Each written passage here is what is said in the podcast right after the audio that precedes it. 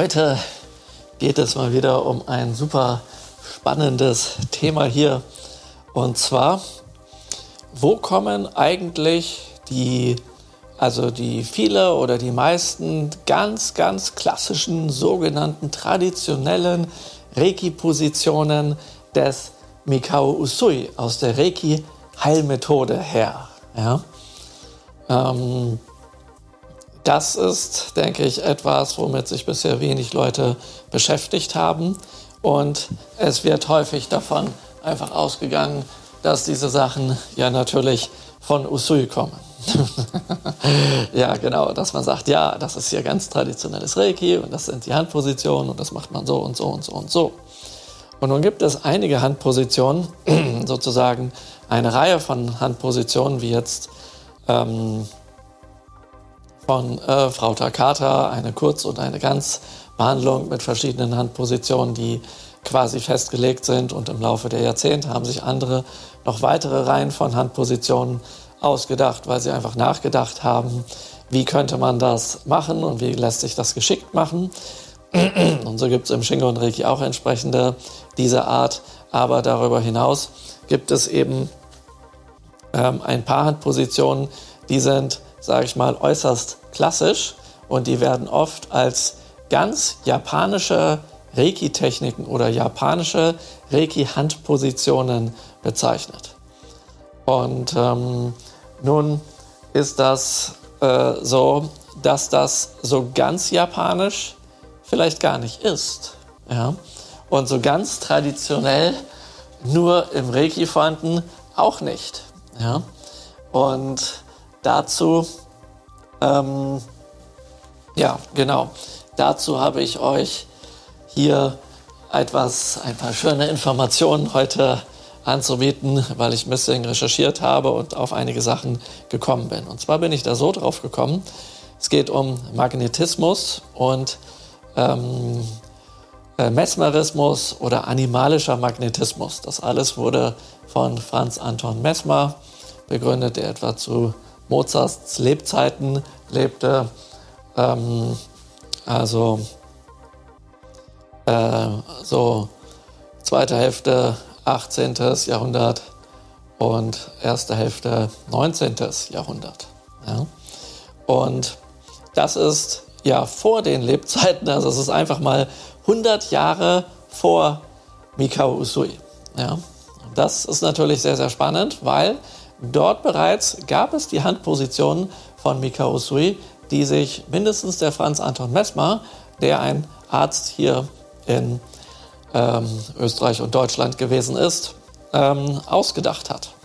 Und exakt diese Handpositionen, ja, wie zum Beispiel das hier, wenn ich meine Hände so halte, dass ich eine Hand auf der Stirn habe und die andere Hand am Hinterkopf habe, ist bekannt als japanische Reiki-Technik Nentatsuho und das ist quasi eine Mentalheilung aus dem ersten Grad ähm, innerhalb japanischer Reiki-Techniken sozusagen. Ja, also ohne Symbole eine Mentalheilung, ohne Symbole lässt sich hiermit machen und ist als eine reine äh, japanische Reiki-Technik bekannt, was es wohl de facto nicht ist. Oder es sind einfach mehrere Leute auf exakt die gleichen Handpositionen gekommen.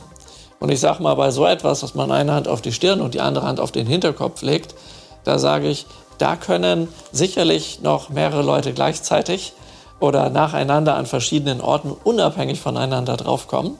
Aber wenn es dann ähm, mehr Positionen werden, dann ähm, die diese Ähnlichkeit aufweisen, dann wird es irgendwann ähm, ja, ja fast schon spooky, wenn das äh, so, viele, so viele Ähnlichkeiten aufweist. Und deswegen halte ich einen, einen Einfluss von der einen Sache vom ähm, Mesmerismus oder Magnetismus auf die Reiki-Heilmethode für sehr, sehr wahrscheinlich, weil das einfach 100 Jahre vorher war und ähm, hier im Westen in Europa ja schon lange praktiziert wurde und immer noch praktiziert wird. Ja? Und da bin ich einfach drauf gekommen, weil es, ähm, weil ich mal ein, ein, ähm, ein Buch über entdeckt habe oder gekauft habe über japanisches Qigong oder Qigong in Japan, also einfach ein japanisches Qigong-Buch. Und darin tauchen nun verschiedene bekannte japanische Qigong-Meister auf und einer von denen ist Mikao Usui selber, als ist bekannt als einer der bekanntesten, berühmtesten ähm, Qigong-Meister des frühen 20. Jahrhunderts, wird er dort aufgeführt. Und in diesem Text dort über ihn steht, dass er sich ähm, mit Magnetismus beschäftigt hat, unter anderem, zusätzlich zu seinen ganzen spirituellen Sachen, die er machte und natürlich auch äh, die äh, Vision und Einweihung, die er auf dem Kurama-Berg erlangt hatte, um die Reiki-Kraft zu übertragen und sowas. Das wird dort alles erwähnt, aber es gibt eben diesen einen kleinen Hinweis mit, dass er sich mit Magnetismus auseinandersetzte.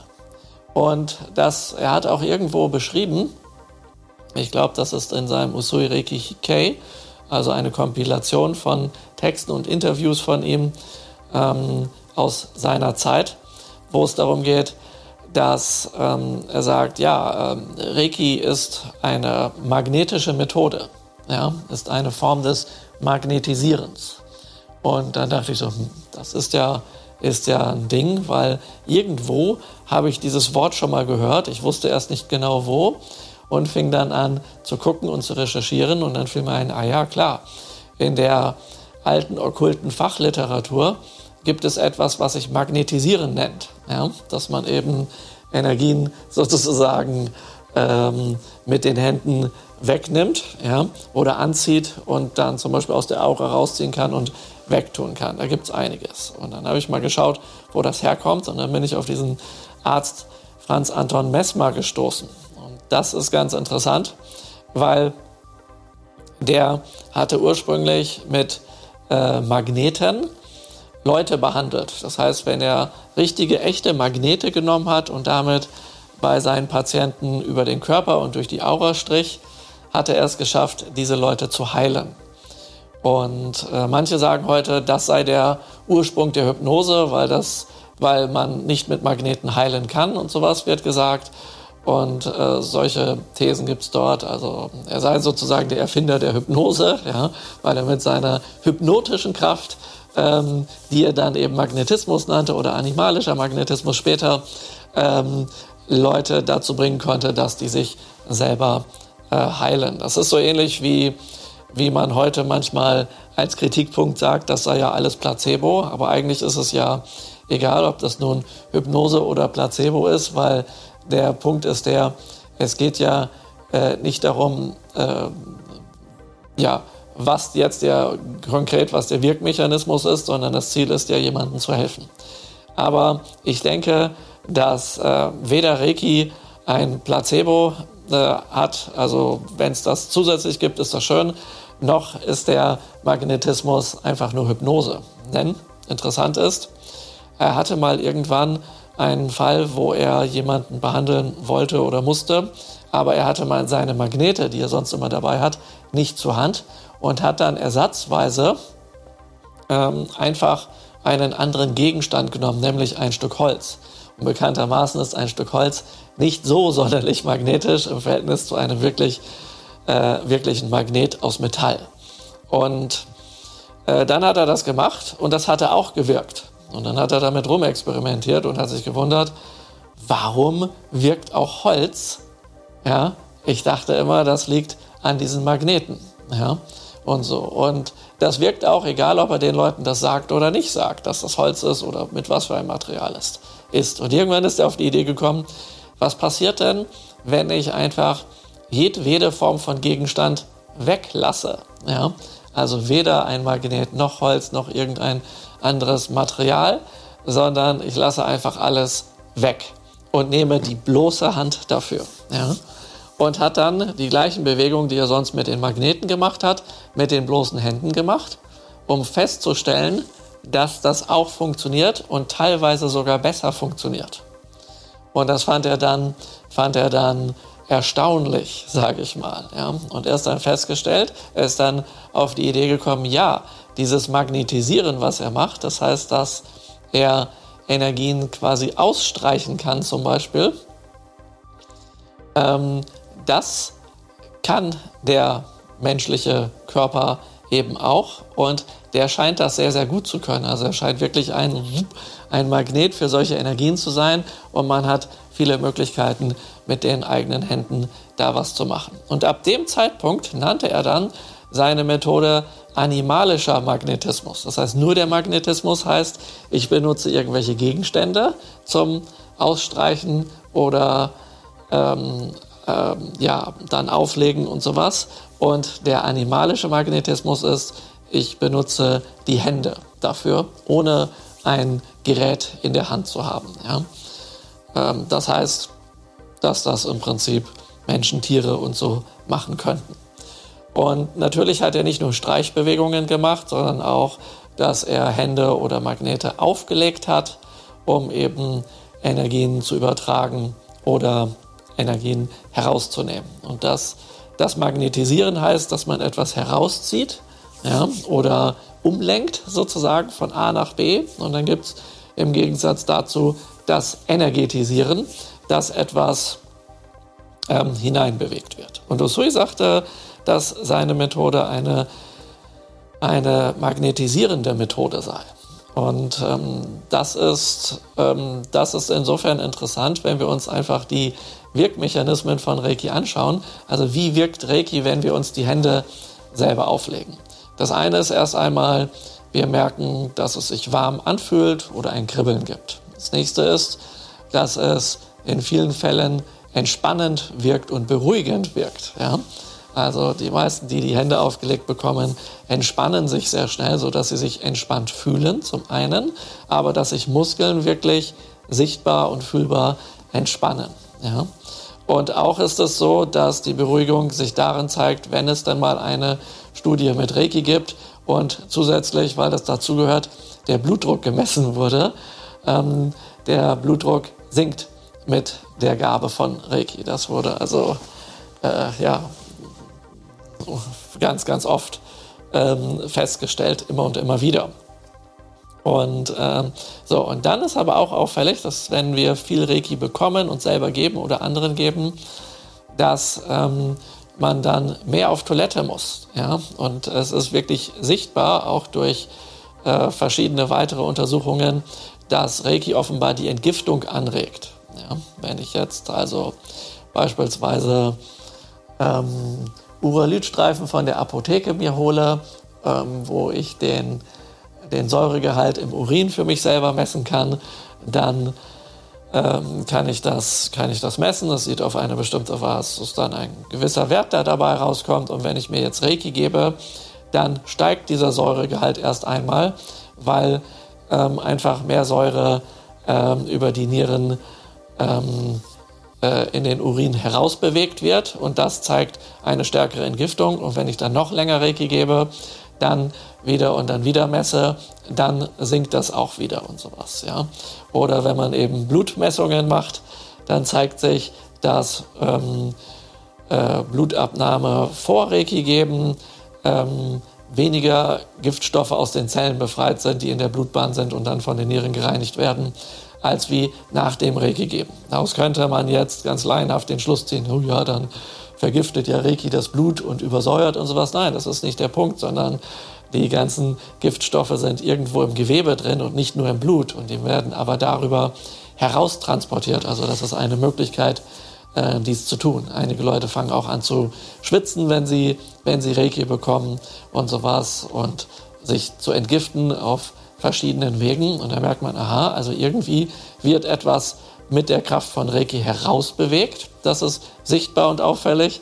Und gleichzeitig sehen wir aber auch, äh, wissen wir, dass wir ähm, Reiki sehr, sehr gut nutzen können zur sogenannten energetischen Reinigung, was jetzt der Messmer als Magnetismus bezeichnet hat, in dem etwas ausgestriffen wird. Und das bedeutet, dass wenn man sich das jetzt von den nicht nur Handpositionen, die es gibt, anschaut, ja, äh, sondern auch ähm, von den äh, Streichübungen, die es dort gibt, dann ist ganz auffällig, dass das Aura-Streichen aus der Reiki-Heilmethode aus dem Magnetismus kommt, aus dem animalischen Magnetismus.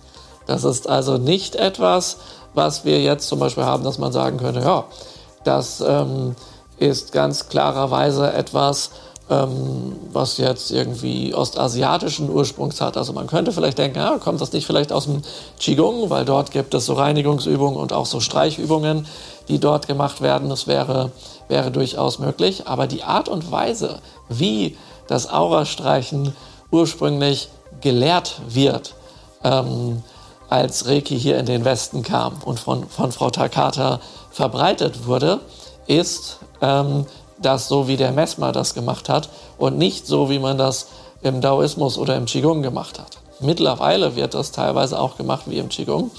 Ähm, und man kann die Sachen ja auch sehr gut kombinieren. Also die Reiki-Heilmethode mit der Reiki-Kraft hat den großen Vorteil, dass sich viele Sachen kombinieren lassen und dies, dass diese auch zusammenpassen. Deswegen können wir nicht hundertprozentig sagen, was ist eigentlich von äh, Usui und was ist von Hayashi und was ist von Frau Takata. Ja. Auffällig ist aber, dass ähm, äh, Frau Takata auf eine bestimmte Weise die Reiki-Heilmethode gelehrt hat. Dann ist durch ähm, die Forschung verschiedener Reiki-Meister rausgekommen, dass Hayashi noch zusätzlich ganz andere Sachen gemacht hatte. Und davon gibt es auch einige einige Übersetzungen und dass Usui noch einiges anders gemacht hat und da gibt es auch Übersetzungen und dadurch sind dann die sogenannten ganz traditionellen japanischen Reiki-Techniken entstanden. Also die rein japanisch sind und die hier nichts mit dem Westen zu tun haben. Und nun kommt an dieser Stelle heraus, dass das gar nicht stimmt. Zumindest teilweise nicht stimmt. Es ist teilweise einfach so, dass diese Sachen, die als japanische Reiki-Techniken bekannt sind, aus dem Westen kommen, aus einer Zeit 100 Jahre bevor Usui gelebt hat. Das müsst ihr euch mal vorstellen, was das bedeutet. Und jetzt kann man sich fragen, ja, wo soll denn der das hergehabt haben? Ja, wo soll Usui, wenn das von Usui ist, diese Sachen hergehabt haben? Ja, und bevor ich darauf eingehe, jetzt nochmal, dass wir das klar verstehen. Ja, es gibt sogenannte traditionelle Reiki-Techniken, die von Frau Takata überliefert wurden, wie zum Beispiel eine Kurzbehandlung mit sieben Handpositionen oder eine Ganzbehandlung mit zwölf Handpositionen und ein Aurastreichen ähm, und ein äh, Energieaufstrich und ähm, Chakrenausgleich, solche Sachen. Ja? Das sind so die, die Techniken im ersten Grad und das kann man für sich und für andere machen. So ist das ganz ganz ursprünglich. Ja. Und im zweiten Grad kommt dann die Mentalheilung hinzu und die Fernheilung und die Kraftverstärkung mit Hilfe der Reiki-Symbole. Und auch im zweiten Grad kommen aber auch Handpositionen hinzu, wie beispielsweise die Handposition der Mentalheilung, wo eine Hand auf dem Kopf ist und die andere Hand hinten am Hinterkopf auf der Medulla oblongata. Und zufälligerweise gibt es genau diese Handposition auch im Magnetismus. Das heißt, 100 Jahre bevor das, äh, bevor Usui lebte. Ja, 100 Jahre vorher. Das heißt, wir haben Reiki-Techniken, die von Frau Takata überliefert wurden mit Handpositionen, ja, die es äh, gibt im Magnetismus von Mesmer. Und wir haben japanische Reiki-Techniken, also Forschungen, die dann gemacht wurden, wo noch ältere Reiki-Techniken herausgefunden wurden als die von Frau Takata, wie das in den Westen kam, die aber auch aus der Zeit 100 Jahre vor Usui sind. Das zeigt uns jetzt erst einmal eine ganz, ganz simple Sache, nämlich, dass sowohl wahrscheinlich die Reiki-Techniken von Frau Takata als auch die später hinzuentdeckten japanischen Reiki-Techniken allesamt traditionell sind, nämlich allesamt aus einer Zeit 100 Jahre vor den Lebzeiten von Usui stammen. Und irgendwie muss Usui es geschafft haben, das äh, zu finden, das zu entdecken. Also er muss es ja irgendwo herhaben, um das in seine Methode, die Reiki-Heilmethode, zu integrieren. Das heißt, daraus wissen wir, die Reiki-Handposition und die Reiki-Techniken hat er sich selbst nicht ausgedacht, sondern er hat Quellen, aus denen er selbst geschöpft hat. einige Quellen wissen wir schon. Habe ich ja schon vor Jahrzehnten äh, kundgegeben mit meinen Reiki-Symbole-Forschungen, dass viel von den Symbolen aus dem Buddhismus kommt und viel aus dem Daoismus kommt ja, und solche Zusammenhänge da sind. Dann gibt es auch japanische Reiki-Techniken. Das sind einfach äh, Qigong-Techniken. Auch in den Einweihungen, dass eine Hand hochgehoben wird und eine Hand aufgelegt wird auf den Scheitel, ist eine Qigong-Technik. Ja. Da gibt es ganz, ganz viel. Ja und so, also aus dem Daoismus. Aber eben die Art, wie Symbole angewandt werden und sowas, das ist ganz viel aus dem Buddhismus. Und die Art, wie meditiert wird, ist aus dem Daoismus und aus dem Buddhismus. Ein Synkretismus sozusagen, was in Japan seit über 1000 Jahren oder seit 1500 Jahren gang und gäbe ist, diese Kombination zu haben. Ja? Und dann die Gestalt der Symbole erkennen wir Quellen aus dem Buddhismus, wie das Daikomyo beispielsweise große Erleuchtung heißt, also die vollkommene Erleuchtung des Buddhas, ja, ähm, oder das, äh, das Fernkontaktsymbol ein Honsha Seishonen, ein chinesischer äh, Satz ist, in dem das Wort Shonen, was darin enthalten ist, ähm, auf Deutsch Achtsamkeit oder Englisch Mindfulness bedeutet. Das ist ähm, ein Teil des achtfachen Pfades. Ja? Ähm, äh, nee, ein, ein Teil der acht äh, edlen Wahrheiten, sorry. Ja? Und ähm, das, also diese Quellen sind dort sichtbar. Und gleichzeitig haben wir aber eben auch Quellen, die gar nicht aus Ostasien kommen, die eben aus dem Westen kommen. Ja? Und zwar zufälligerweise Österreich, Deutschland. Das ist krass. Ja, und nun nochmal zurück zu der Frage, wieso? Wie kann das sein, dass Usui das zur Verfügung hatte? Wieso gibt es das in Japan? Das ist relativ simpel und das können wir uns an einer ganz einfachen Sache ausmachen, indem wir einen ganz kurzen Blick in die japanische Geschichte schauen, ähm, rund um Usuis Lebzeiten und zu Usuis Lebzeiten. Ja? Das war nämlich so, Japan ähm, hatte sich seit der etwa der Mitte des ähm, 17. Jahrhunderts abgegrenzt von der restlichen Welt. Die haben eine, das nannten die Abschlusspolitik betrieben. Das heißt, keiner durfte Japan verlassen und keiner durfte nach Japan rein. Die einzige Ausnahme war eine künstliche Insel im Süden von Japan, ähm, ähm, als Dejima und dort ähm, hatte man Kontakt zu Holländern und Dänen, mit denen man so ein bisschen Handel getrieben hat. Und sonst gab es nichts. Das heißt, jeder, wer über eine bestimmte Weite ins Meer hinausgefahren ist und dann zurückkam, wurde gleich umgebracht. Und Niemand durfte von außen nach Japan rein. Und die haben sich dazu entschieden, einfach für eine Weile das oder das so zu machen, äh, weil sie schlechte Erfahrungen gemacht haben mit ähm, Ausländern, nicht von China oder dem restlichen asiatischen äh, Kontinent, sondern eben mit dem, mit dem Westen, weil die, ähm, die, äh, der Versuch der Christianisierung in Japan einfach zu militant gewesen ist, zu brutal und ähm, die merkten, dass dadurch ihre gesamte Kultur und Religion zerstört werden würde. Und deswegen haben sie gesagt, das muss gestoppt werden, ja, das dürfen wir nicht zulassen und deswegen alle, alle raus und niemand, äh, und niemand mehr raus und niemand mehr rein. Und dadurch ist das entstanden. Und dann aber ähm,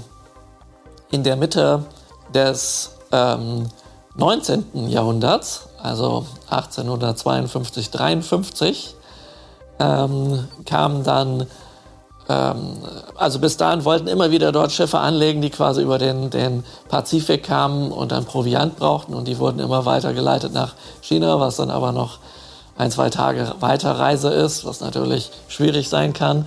Und dann hat es dann irgendwann ähm, den äh, Amerikanern gereicht. Die kamen dann mit sogenannten, die sind bekannt als solche schwarze Schiffe an, also schwarz angemalte Schiffe. Und die wollten dann dort landen und dann sagten die, nein, äh, wir lassen hier niemanden rein. Und dann sagten ja, wir kommen im Frühling wieder und entweder macht ihr dann die Häfen auf oder wir machen sie auf. Ja, und im Frühling war das dann so, dass dann die ähm, wiederkamen und dann standen die Samurais da alle mit ihren Schwertern und dann haben die einfach den Hafen aufgebombt, weil die äh, ja, äh, die Japaner kannten sowas gar nicht und waren dann ganz schnell im Land. Und dann sollte das Land kolonialisiert werden, wie das mit vielen anderen Ländern auch passiert ist. Und das wollten die Japaner nicht und sind dann auf die Idee gekommen, und das war ja sozusagen dieses Öffnen der Häfen von Japan, äh, dieses plötzliche, war ja kurz bevor, ähm, also zwölf Jahre bevor Usui geboren wurde, 1865 wurde der geboren, ja. Ähm, das heißt, äh, Usui ist genau in diese Zeit reingeboren, wo diese Öffnung stattgefunden hat. Und die Japaner dachten sich, ähm, wenn wir jetzt nicht tierisch aufpassen, dann werden wir hier kolonialisiert werden und das war's dann mit unserer Kultur. Ja? Und dann haben die sich überlegt, wir müssen so schnell wie möglich auf, äh, in jederlei Hinsicht auf das technische, und kulturelle und alles mögliche Niveau und Entwicklungsstand der westlichen Welt kommen. Und dann fingen die an, vom Westen zu lernen.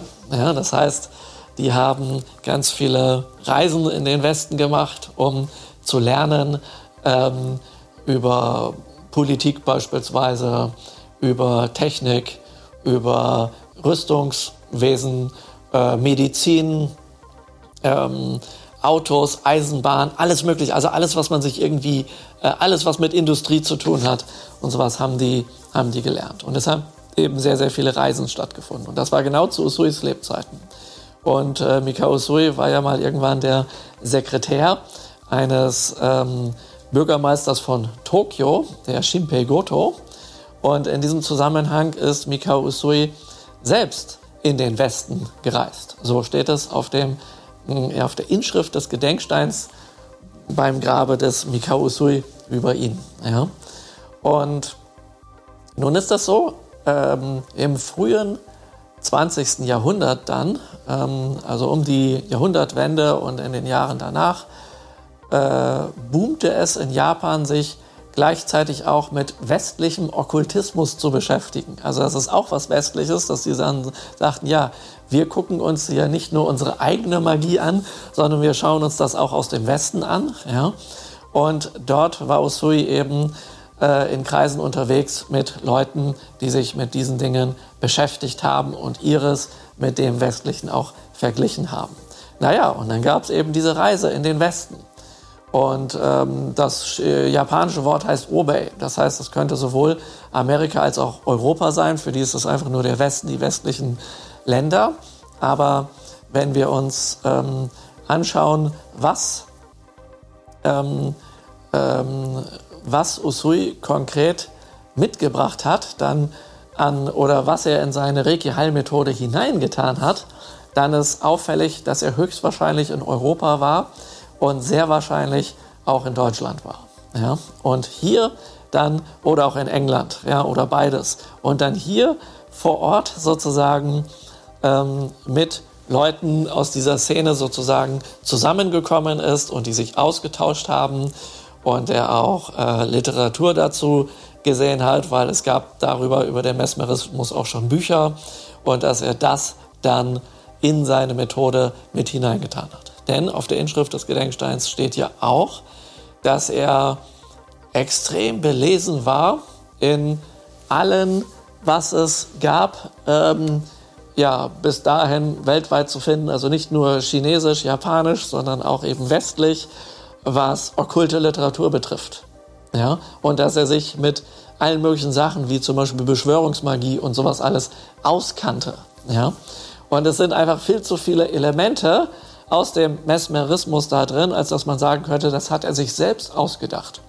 Und es ist ja ganz zufälligerweise eben die Zeit, in der er lebte und wo er in den Westen ging für eine Reise, ähm, wo dieser kulturelle Ausstatt dieser okkulten Sachen stattgefunden hat. Und deswegen ist es einfach äh, ja ganz offensichtlich, dass ganz viel der Reiki-Heilmethode gar nicht aus Japan kommt, sondern hier von uns vor Ort kommt, aber dass das besondere Japanische ist an der Reiki-Heilmethode, dass er eben diese Erleuchtung, diese Vision im Kurama-Gebirge hatte bei seinen asketischen Praktiken, mit Shingon-Praktiken, Shugendo-Praktiken und dann äh, diese, diese Reiki-Kraft, ähm, also er mit der Reiki-Kraft verbunden wurde und äh, die dann aus seinen Händen floss und dann hat er gemerkt, wow, krass, äh, ich brauche nicht mehr eigene, zum Beispiel Qigong-Übungen machen und sowas, damit ich Energien übertragen kann, sondern ich habe einfach diesen Fluss, diese Reiki-Kraft, ja, und kann das übertragen. Und ich kann damit Energie senden, aber ich kann auch magnetisierend Energien herausnehmen. Das ist beides möglich. Ja? Und das ist natürlich sehr, sehr spannend. Ja, aber wie anwenden, wie diese Reiki-Kraft anwenden mit den Händen, wenn das da rauskommt? Ja? Als er sich verletzte auf seinem Rückweg vom, aus dem Gebirge heraus ähm, und dann stolperte und so hat er sein Bein behandelt und konnte sich heilen, indem er die Hände aufgelegt hat. Hände auflegen kannte er schon vorher. Ja? Und Hände auflegen ist ein Teil des Magnetismus. Und das ist nicht so, ähm, also Handauflegen ist ein Phänomen, das gibt es weltweit, aber das ist ähm, ursprünglich äh, nicht so bekannt in Japan. Das ist nicht etwas, was die schon seit Jahrhunderten machen, dass die, dass die Hand auflegen machen, sondern das gibt es erst aus dieser Zeit. Ja? Also das ist ein relativ neues Phänomen.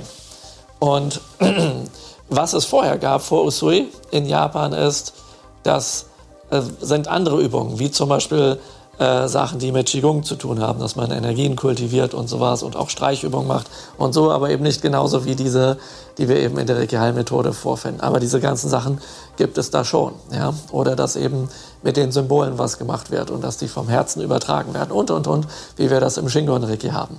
Das alles gab's, aber Hand auflegen? Nee. Das ist neu. Das ist ein ganz neues Phänomen. Und das Besondere daran ist, woran wir auch erkennen können, dass das neu ist, und das ähm, könnt ihr euch jetzt so richtig schön auf der Zunge zergehen lassen. Nehmen wir mal an, ihr ähm, kommt irgendwo hier in ein buddhistisches Zentrum, wo ihr Meditation lernt und dann begegnet ihr irgendwann auch dem Medizin-Buddha. Dann gibt es dort im Buddhismus Medizin-Buddha-Meditation, wo ihr schön in, ein Meditations, in eine Meditationsposition setzt und dann ähm, den Medizinbuddha zum Beispiel visualisiert und dass ihr das selber seid oder dass ihr euch segnen kommt. Wenn sehr fortschrittliche Sachen sind, dann nutzt ihr auch die Siddham, aber in jedem Fall wird sein Mantra benutzt und sowas alles. Und dann ist das der Buddha des Heilens und ihr könnt in dieser Meditation euch sozusagen heilen und gleichzeitig darin auch wünschen, dass andere äh, geheilt werden und dann allen Wesen diese guten Energien senden, während ihr immer schön in eure, eure Mudra dabei haltet. Ja? So, und ähm, äh, ja, das ist die Art und Weise, wie das gemacht wird, aber nicht dadurch, dass jetzt man sagt, ich übertrage mit den Händen die Kraft des Buddhas. Nein, das ist, äh, habe ich weit, vielleicht gibt es das, aber ich habe es weit und breit nicht finden können. Ja? Und habe mir verschiedene Arten von Buddhismus angeschaut. Das habe ich dort nicht gesehen. Ja? Im Daoismus oder im, im äh, jetzt äh, Qigong, Qigong der Heilung und TCM und sowas, gibt es viel mit den Fingern durchaus, ja, und nur ganz wenig mit Hand auflegen. Ja, also dass man Punkte drückt beispielsweise oder berührt oder nadelt oder sowas. Aber dass die Hand dort aufgelegt wird, ist ungewöhnlich. Es kommt nur ganz selten vor. Wenn die Hände aufgelegt werden, dann auf dem, auf dem Hara, auf dem unteren Dantien. Ja, da werden die Hände aufgelegt. Aber dass man viele Handpositionen anvisiert, nee, gibt es in dem Sinne auch nicht. Und dass Sachen ausgestrichen werden, das gibt es wiederum. Ja? Das heißt, diese Art des Handauflegens, wie es das in der Regalmethode gibt, finden wir nicht in den ostasiatischen Quellen. Finden wir nur hier in Österreich und Deutschland von Mesmer. Ja? Das ist ein Phänomen. Das ist ein großes Phänomen, sage ich mal. Ja? Und ähm, ja, und das heißt, äh, dass Usui sich dann dachte, wow, ich habe diese, diese Heilkraft jetzt, die aus den Händen strömt und ich nutze die, äh, also ich nutze die Reiki-Heilkraft in Kombination mit all den Techniken und Methoden des Magnetismus, was ich schon kenne. Und das hat funktioniert, das hat geklappt. Und so sind ganz viele Handpositionen entstanden, wie zum Beispiel solche, dass man hier auf die, die Rippen oder auf dem Unterleib rechts und links die Hände auflegt. Ja? Das ist von dort, dass man diese Mentalheilungsposition hat, so oder so. Ja? Das ist aus dem Magnetismus oder dass man die Hände so hält. Oder was es ja auch gibt, dass man die Hände auf die Schultern legt, während die Daumen auf dem prominenten Halswirbel zusammengelegt werden. Das ist eine Handposition in den Reiki-Einweihungen. Das muss man sich mal vorstellen. Ja?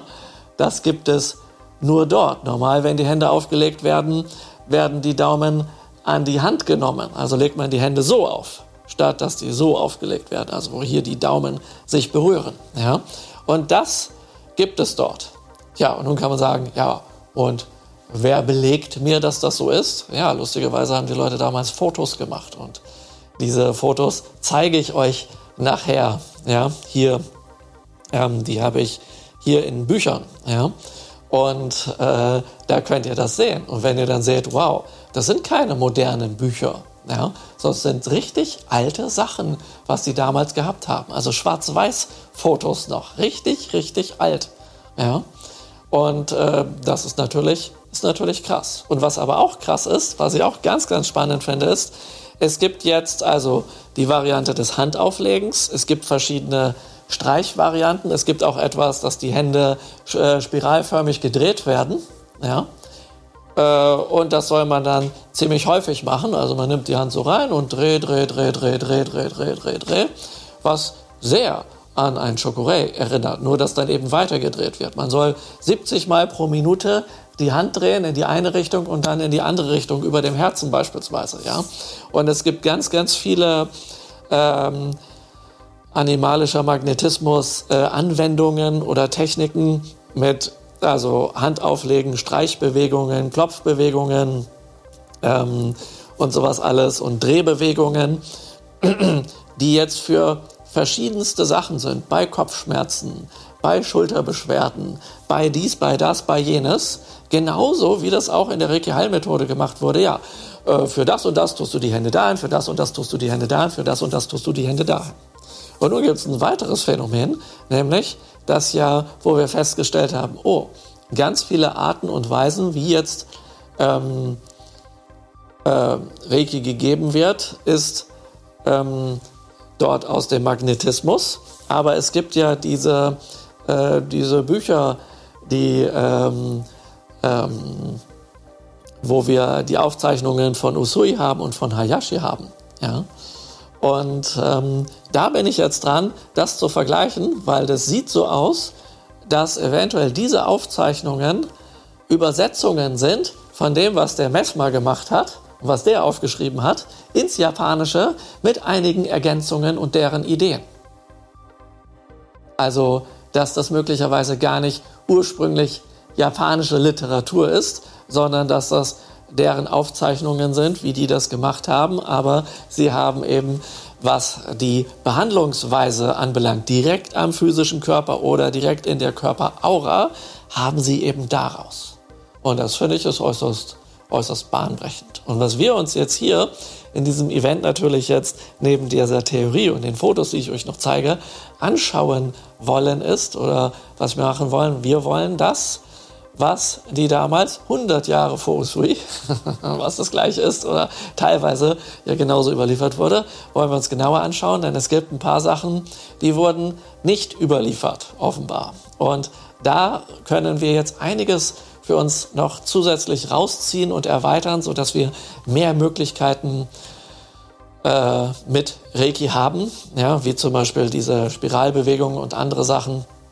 Und äh, dass wir diesen Fokus auch auf den Magnetisieren haben, dass wir also Sachen herausziehen können. Und daraus kam wahrscheinlich auch diese Idee, oh ja, das ist eine Blockade, die muss man aus der Aura rausnehmen und sowas, ja. Und genauso wie das eben gemacht wird, dass man das irgendwie einsammelt und dann auf den Boden dampft und solche Sachen, das kommt alles daraus und das wollen wir uns mal anschauen, ähm, was es damit auf sich hat und wie das wie das geht und das erweitert eben euren Horizont. Und das könnt ihr dann natürlich weiterhin mit Qigong-Sachen vergleichen, was es dort gibt und kombinieren, weil das die Reiki-Heilmethode ja hergibt. Ja, und damit haben wir natürlich hier, weil es ja nicht ganz das Traditionelle ist von Takata und auch nicht ganz das Traditionelle ist von irgendwie japanischen Sachen, die eigentlich gar nicht japanisch sind, wie wir festgestellt haben, sondern dass wir das kombinieren und sinnvoll kombinieren und sowas.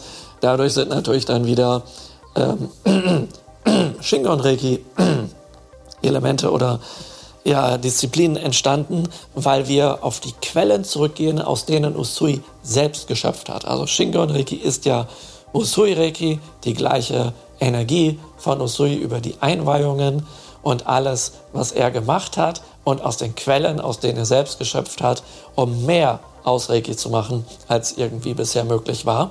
Und das ist genau das, was ja Usui auch will, denn er hat selber gesagt, zum Beispiel, wenn die Gehirnforschung weitergeht, dann die Möglichkeiten der Gehirnforschung mit in die Reiki-Heilmethode einbinden. Und das ist ein großer Teil des zweiten Grades Shingon Reiki und anderer ähm, äh, Shingon Reiki Inhalte, weil ich mir das zur Aufgabe gemacht habe, was er gesagt hat, seinem Wunsch gemäß und dadurch ist mehr entstanden. Aber es ist dann ja nicht mehr das, was hier als so traditionell bezeichnet wird, ähm, wo relativ festgelegte Sachen sind oder was als rein japanisch bezeichnet wird, sondern es ist einfach das, was Usui machte, was Usuis Wunsch gemäß ist und was äh, und, die, und äh, was die Quellen einbezieht, aus denen er selbst geschöpft hat. Denn überlegt euch einfach, stellt euch einfach vor, Mikao Usui hätte länger als vier Jahre in seinem Leben Reiki unterrichtet. Was hätte er dann noch alles beibringen können? Und dann hätte er sicherlich diese ganzen Sachen beibringen können, ähm, die man jetzt noch in den Quellen findet, aus denen er selbst geschöpft hat. Er hatte einfach nicht die Zeit, das alles zu zeigen. Ja? Und das ist dann eben diese erweiterte Form des Usui Reiki ist Shingon Reiki. Und heute schauen wir uns eben das mit dem Magnetismus an. Und dies war jetzt eine kleine Einführung. Wo kommt das eigentlich her? Was hat es damit auf sich? Ja, weil viele denken, wenn sie was sehen, ja, ja, der Rosak hier wieder äh, kombiniert irgendwelche okkulten Sachen. Nee, das tue ich gar nicht, sondern ich schaue, wo kommt das, was wir über Reiki wissen, eigentlich her und erkenne, oh, krass, ja, alles, was ich eben erzählt habe, äh, die Art, wie die Hände aufgelegt werden und wie das Aurastreichen gemacht wird, das kommt ja äh, nicht einfach aus dem Reiki als eine Reiki-Technik, sondern in diesem Fall kommt das aus dem animalischen Magnetismus von Franz Anton Messmer. Tja, so hatte Usui auch seine Vorbilder.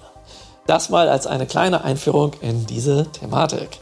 Ich hoffe, dass euch das inspiriert zum Denken, zum Recherchieren, Forschen und Ausprobieren.